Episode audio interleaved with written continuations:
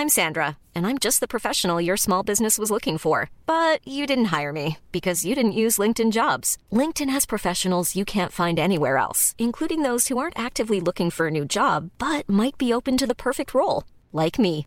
In a given month, over 70% of LinkedIn users don't visit other leading job sites. So if you're not looking on LinkedIn, you'll miss out on great candidates like Sandra. Start hiring professionals like a professional. Post your free job on linkedin.com/people today. En Bienesta, somos un grupo de especialistas enfocados en la prevención y te ayudamos a diseñar un mapa de bienestar con dietas de vanguardia. Visítanos en bienesta.com. Especialista en medicina antiedad y medicina mente-cuerpo. Reconocida nutrióloga funcional, conferencista y escritora a nivel mundial. Ella es Natalie Marcus. Este es su podcast. Y en cada episodio aprenderemos a resetear, reparar y regenerar. Aquí comienza las tres R's de Natalie Marcus.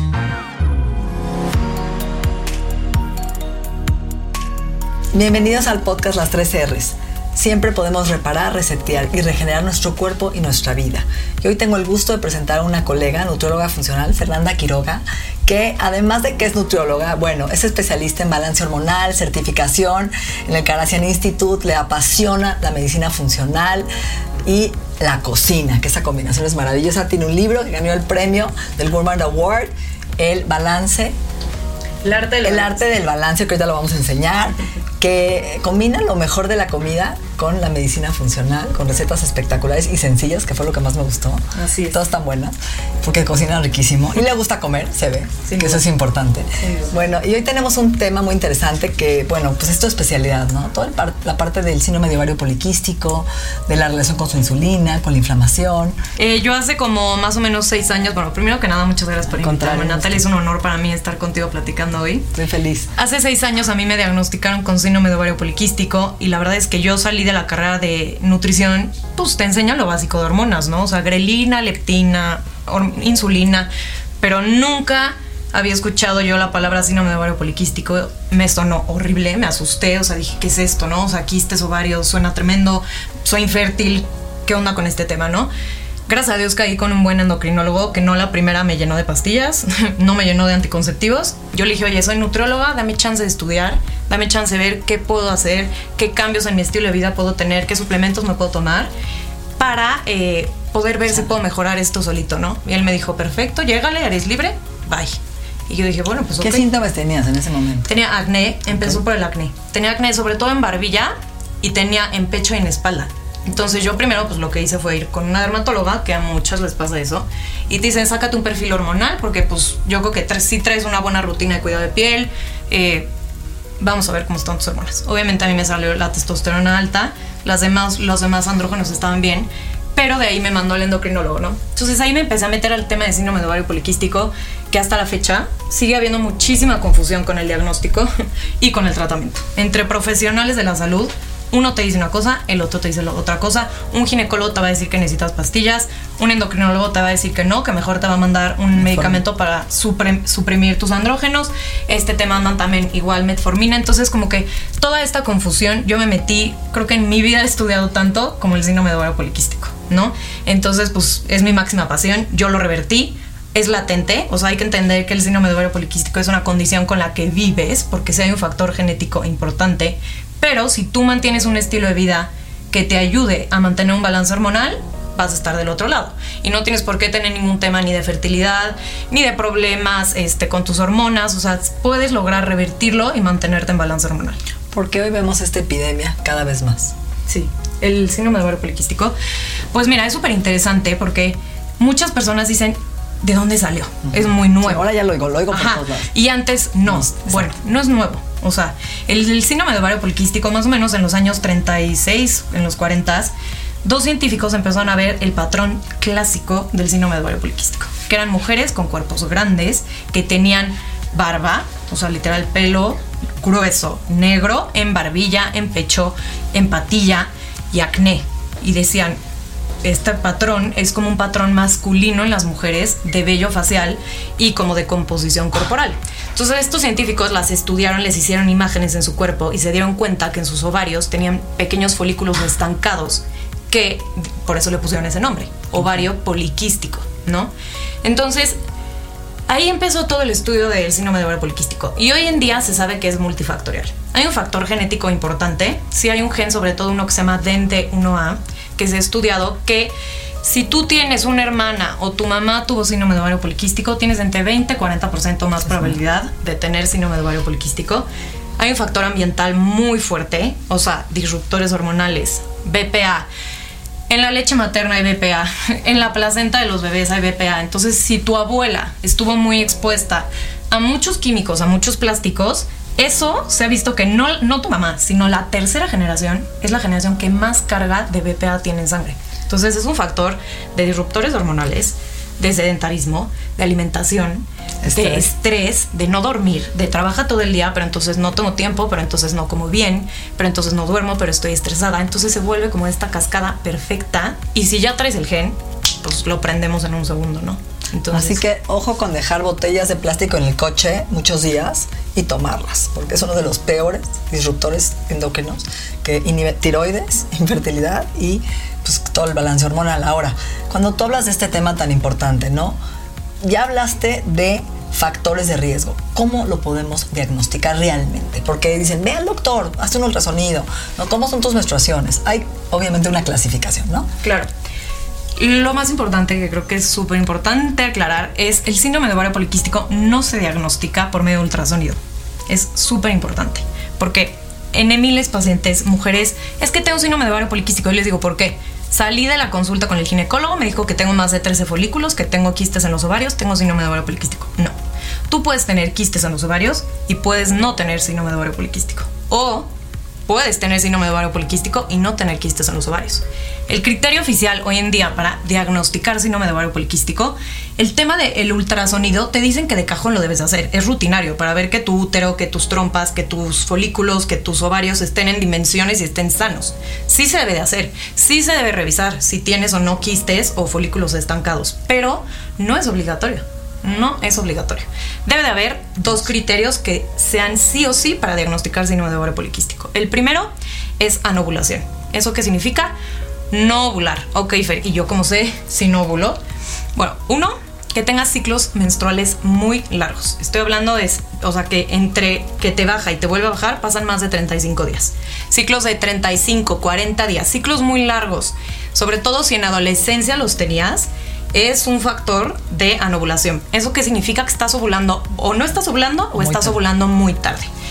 Se le considera ovulación tardía a partir del día 18 del ciclo. Entonces, yo soy una clavada con el tema del ciclo menstrual. Yo siempre les digo, no nos enseñaron eso en la educación básica y debería de ser de cajón. Entender nuestro ciclo menstrual es entender nuestro balance hormonal. Tomar la temperatura y el flujo, ¿no? Sí, y ponte tú que el flujo ya es un mega plus, ¿no? Pero por lo menos que tengan una buena aplicación en el celular, una gráfica que apunten, que ya me bajó, es impresionante que le digo a la mujer, en tu día 3 del ciclo te vas a sacar tu perfil hormonal. ¿Qué es eso? No, no sabemos y no las culpo porque no nos enseñan. Nadie nos educa. Pero las invitamos y a los hombres los invitamos a que a sus hijas, a sus esposas, a sus parejas, las inviten a observar su ciclo. Ay, no me he dado cuenta, mis ciclos duran 40 días, no es normal. O sea, hay que ir observando. Entonces, si tú ovulas a partir del día 18, también se considera ovulación tardía o anovulación. Ese es el primer criterio diagnóstico. Y el segundo es exceso de andrógenos. Los andrógenos son hormonas masculinas que las mujeres también tenemos, que necesitamos y que son indispensables para nuestra salud, para nuestro músculo, para nuestro cerebro, para nuestro líbido, para nuestra energía, para el drive, para dirigirnos a la vida. Es súper importante el tema de los andrógenos. Ahora, en síndrome de ovario poliquístico, nuestros ovarios producen demasiados andrógenos y pueden también ser nuestras glándulas suprarrenales. Hay que ver de dónde está viniendo este exceso de andrógenos. Entonces, si tú tienes ciclos muy largos o ovulas muy tarde y además revisas en análisis de sangre que tus andrógenos son elevados o tienes signos físicos como acné, que es sobre todo acné en barbilla, patilla, pecho espalda, O dos, que tengas hirsutismo. Hirsutismo es este vello facial corporal negro, grueso, que puedes tener sobre todo como de repente barbas en la, en la barbilla, mucha patilla, mucho pelo entre el pecho o mucho pelo también en la espalda. Eso se le considera hirsutismo, hay diferentes niveles. Pero si tú tienes estos dos, ya tienes de ovario poliquístico. ¿Es importante el día en que te mides tu perfil androgénico?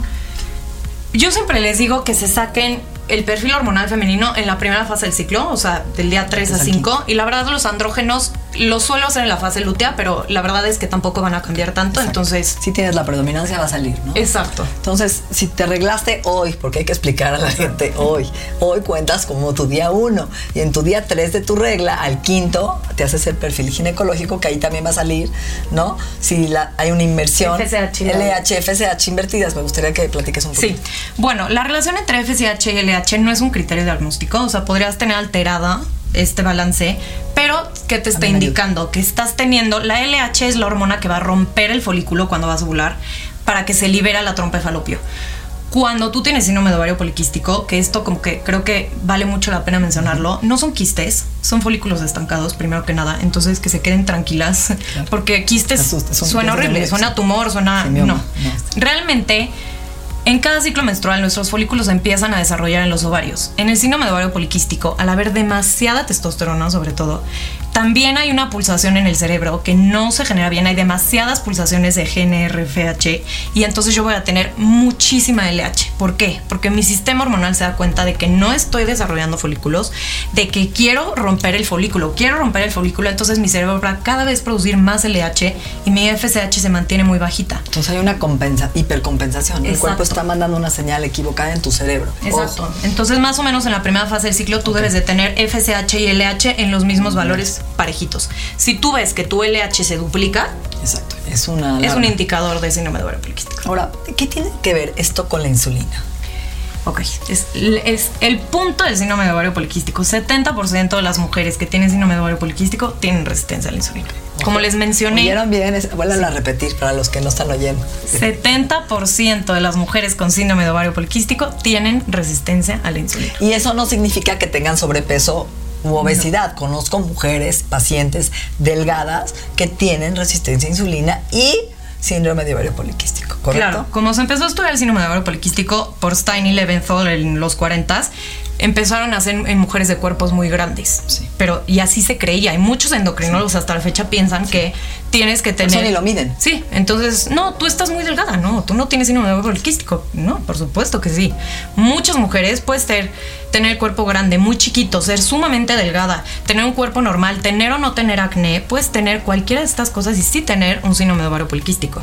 Hay diferentes tipos de síndrome de ovario poliquístico que es una forma como amigable de ver cómo vas a abordar el tratamiento. El más común es el de resistencia a la insulina, pero también tenemos el sopa adrenal, que sobre todo el sopa adrenal es en mujeres sumamente delgadas.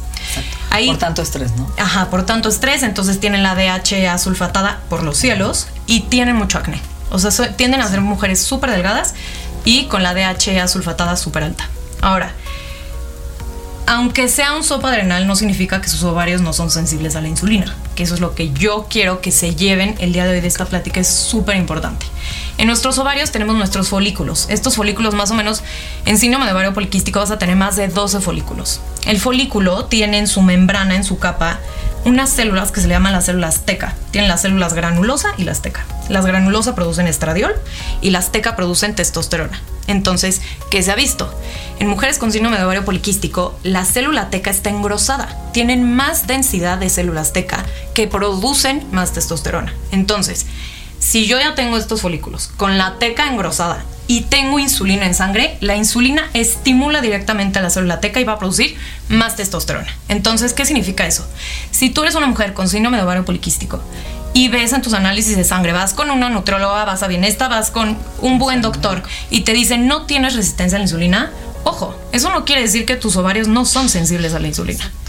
Bandazos fuertes de insulina en sangre, voy a producir más, más, más andrógenos, más testosterona. Estás dando de comer. Exacto, entonces me estoy metiendo cada vez más profundo en el síndrome y no lo voy a revertir. No lo voy a revertir hasta que calme a mis ovarios y les diga, relax, relájate ovario, estoy sana, te doy antioxidantes, te doy hierbas, te doy adaptógenos, te doy estilo de vida, este, bajo mi resistencia a la insulina, incremento mi salud metabólica y ¿qué va a pasar? El ovario responde.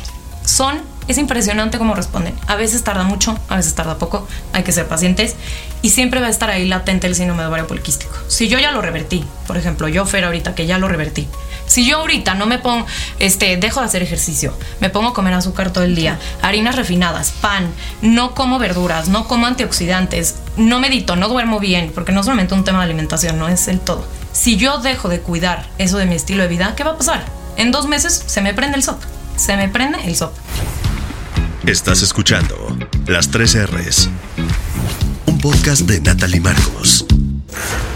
Health Addiction es la primera y única filosofía de vida que promueve la salud del ser humano, no solo desde la ausencia de enfermedades, sino como un estado de bienestar por medio de la suplementación funcional. Visítanos en healthaddiction.mx. Es interesante, yo tengo gemelas, ¿no? Cuatas, que nacieron de un kilo, prematuras, y una de ellas lo ha tenido toda su vida, ¿no? Y la otra no. Es interesante, ¿no? Y tiene que ver también con el peso en que nació, porque entre más prematura también tienes más tendencia a resistencia a insulina. Y tiene un desequilibrio hormonal. Y hoy, bueno, lo tiene ya totalmente revertido, ¿no? Y vive en Nueva York. Pero cada vez que se estresa, ¿sí? que su cuerpo lo lleva al límite porque no se siente segura y a salvo, que es algo que siempre digo en mis podcasts, cómo le hablas a tu cuerpo y vivir en modo sobrevivencia, va a ser el primer disparador de empezar a tener esos ciclos, ¿no? De regla, no me bajo este mes, mamá. Entonces, ojo, porque ahí son alarmas que nos está dando el cuerpo lo que estás diciendo. Claro. Y, y, no es un tratamiento de ir o tomar anticonceptivas, porque ese es ya, ¿qué pasa con ese tratamiento? Está corto, explícanos. Sí. ¿por qué? Tristemente hoy en día las guías oficiales, el primer tratamiento de línea para el síndrome de ovario poliquístico es o son los anticonceptivos ¿Cuántas hormonales. mujeres les dan? El 80%. Por supuesto, ¿por qué? El riesgo del síndrome de ovario poliquístico es que generes hiperplasia endometrial.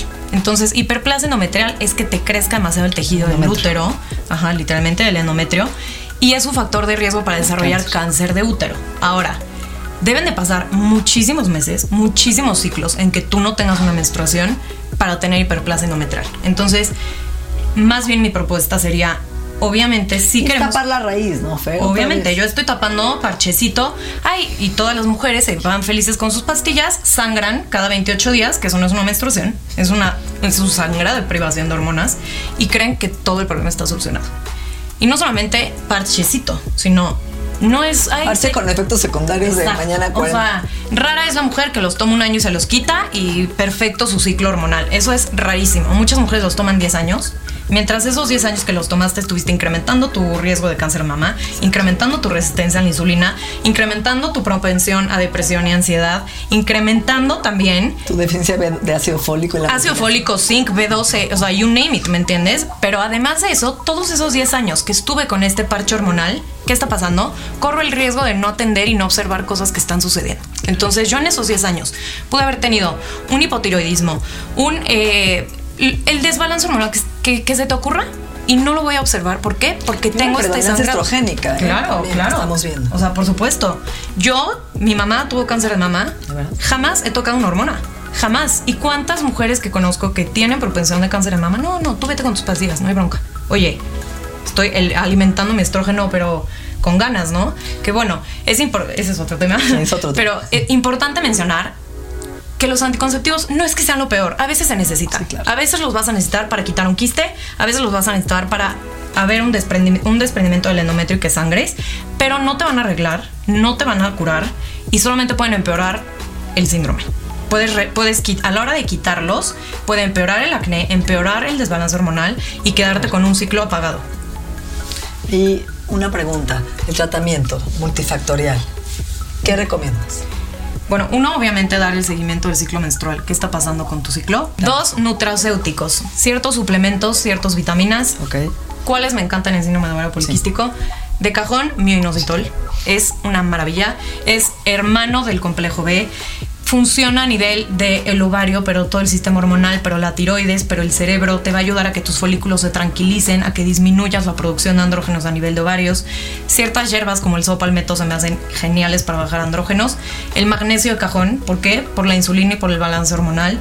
En algunos casos, no todo el mundo lo tolera, pero la berberina es excelente. Me cayó muy mal, me dio una hipoglicemia con el sensor.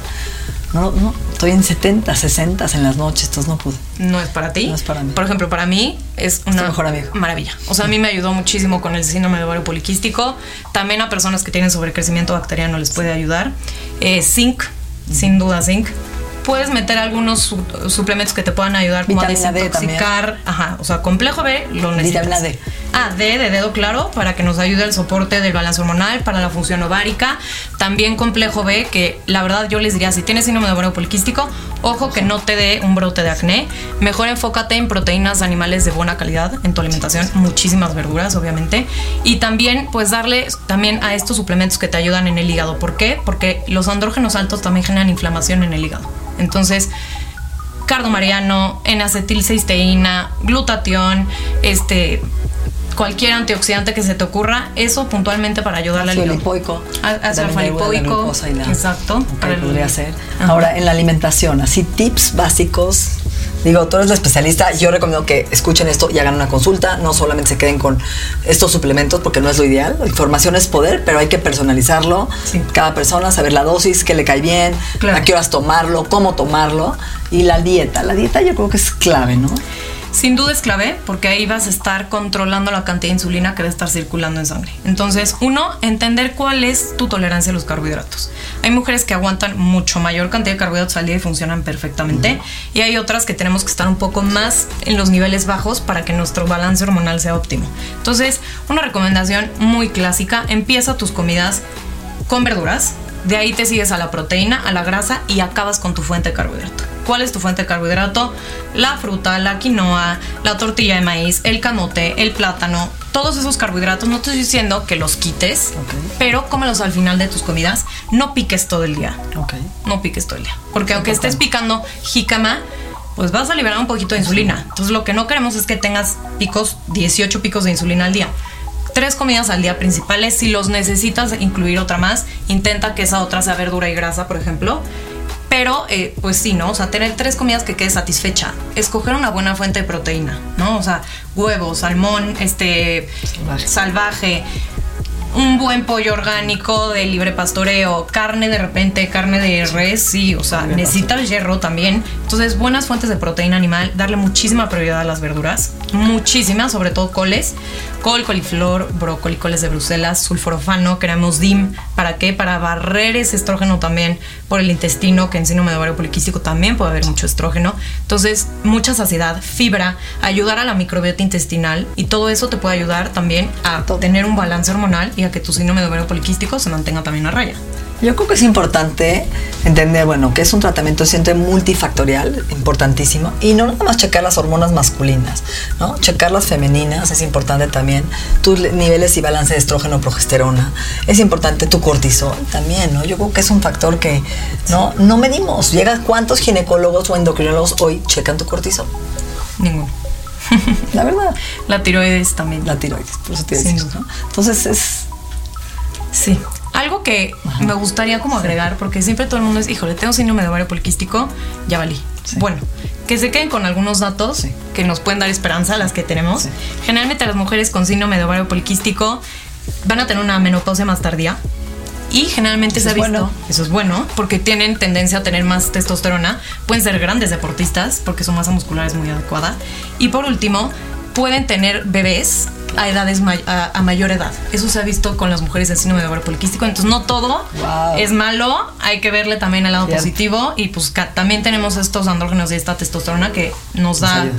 nos ayudan. les da poder, Exacto. fuerza, resiliencia. Exacto. Empuje. Así que, bueno, ¿cómo te gustaría terminar? Así una frase que te guste. Pues para mí la palabra balance siempre me ha como definido mi carrera, mis estudios, porque como que yo soy muy fiel practicante del balance. O sea, siento que debes estar en línea con lo que crees, con lo que estudias, con lo que te hace clic, con tu estilo de vida. Yo no me voy a tantos extremos, como que siento que puede haber un punto medio que nos pueda hacer felices a todos. O sea, puede hacer un cuerpo feliz, una mente feliz, emociones, tu cerebro, tu salud mental. Entonces, como que creo que buscar el balance en todo es para mí como Clave. clave. Oye, bueno, hablando del balance, el ayuno. El ayuno. El ayuno en síndrome de ovario poliquístico. ¿Lo recomiendas o no? Depende, depende porque si tengo un sopa adrenal y tengo la DHA sulfatada por el cielo, le puedo dar en la torre si la mando a hacer ayunos prolongados de 16, 18 horas, ¿no? Entonces como que ver a tolerancia, siento que cada mujer tiene una, tiene una tolerancia muy distinta al ayuno, pero estar en un ayuno mínimo de 12, 13, 14 horas les puede ir perfectamente. Ahora, si ven que no se sienten bien, que sus ciclos empiezan a alargar más al incorporar un ayuno más prolongado, pues acortar un poco más las horas de ayuno. Totalmente. Y escuchar a tu cuerpo. Escuchar a tu cuerpo, dormir. Buenísimo. Dormir. Dormir. Relax. Dormir, dormir. Necesitan dormir las mujeres hoy en día no duermen. Muchísimas gracias. Increíble Gracias tu ti, información. Gracias. Agradecemos la confianza de Health Addiction, el Instituto en Salud Funcional Mente-Cuerpo y Bienestar. Nuestra mente y nuestro cuerpo se han transformado. El proceso continúa en la siguiente entrega de las 3 R's. Agradecemos la confianza de Health Addiction, el Instituto en Salud Funcional Mente-Cuerpo y Bienestar. Las 3 R's es un podcast de Natalie Marcos. Even when we're on a budget, we still deserve nice things. Quince is a place to scoop up stunning high-end goods for 50 to 80% less than similar brands. They have buttery soft cashmere sweaters starting at $50, luxurious Italian leather bags, and so much more. Plus, Quince only works with factories that use safe, ethical, and responsible manufacturing. Get the high-end goods you'll love without the high price tag with Quince.